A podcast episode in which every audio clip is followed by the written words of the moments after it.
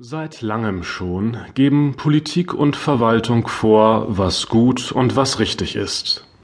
Aber neuerdings will eine wachsende Zahl von Menschen nicht mehr auf sie hören und diese Entscheidungen für sich selber treffen. Die Mandatsträger sind verunsichert. Sollte vielleicht die Kunst für die Mächtigen in die Bresche springen?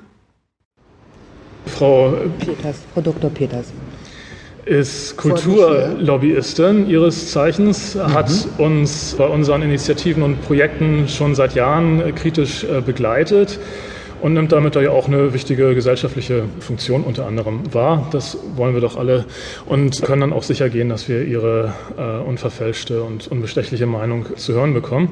Immer gerne. Zusammenhängen. Nichts für ungut, Herr Reiter, Herr Martin Reiter. Sie haben hier schon ganz einen Einsatz gezeigt mit dem Beamer. Vielen Dank. Sie sind das gewohnt aus dem Kunsthaus. Sie haben hier viel zu tun. Sie waren lange Jahre im Vorstand des Vereins Tacheles e.V. Der hat letztes Jahr Insolvenz anmelden müssen, weil er leider keine gemeinsame Basis gefunden hat mit dem Eigentümer dieses Geländes, was jetzt äh, seit zwei Jahren mittlerweile im Raum steht, ist sogar eine mögliche Zwangsräumung des gesamten Areals.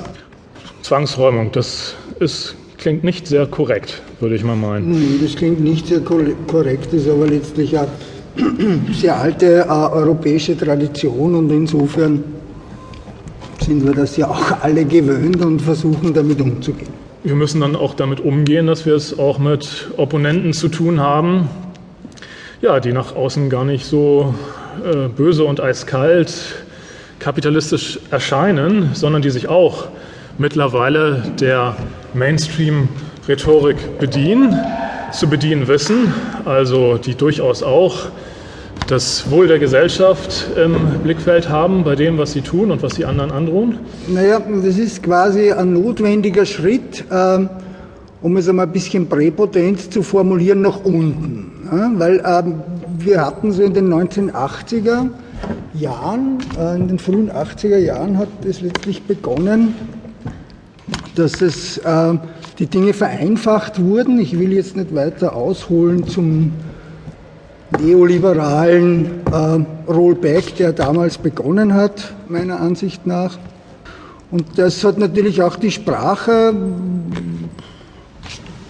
betroffen und insofern haben wir es jetzt leichter oder sozusagen ist Widerstand zu leisten, billiger wie, ähm, von Energieaufwand, wie es vielleicht in den 70er Jahren noch war. Ja?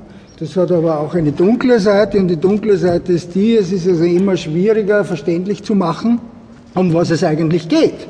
Ja, also wir leben ja, und vielleicht kommt auch daher das doch sehr provokante Wort von der politisch korrekten Kunst, weil die kann es natürlich so immer gar nicht geben, weil sich die Frage gar nicht stellt, ob Kunst per se politisch korrekt wäre oder nicht, ja, sondern ähm, es knüpft quasi an das an, dass die Kunst letztlich auch zurückkehrt, wie die Gesellschaft, wie in dem Beitrag auch schön äh, in einer Art Neusprech gesagt wurde, Individualisierung, Vereinzelung, Verwertung und so weiter, das sind ja keine neuen Dinge. Aus der Zeit äh, kommen wir ja. Es hat ja Griechen, die Griechen gegeben, es hat die Römer gegeben, es hat Mittelleute gegeben etc.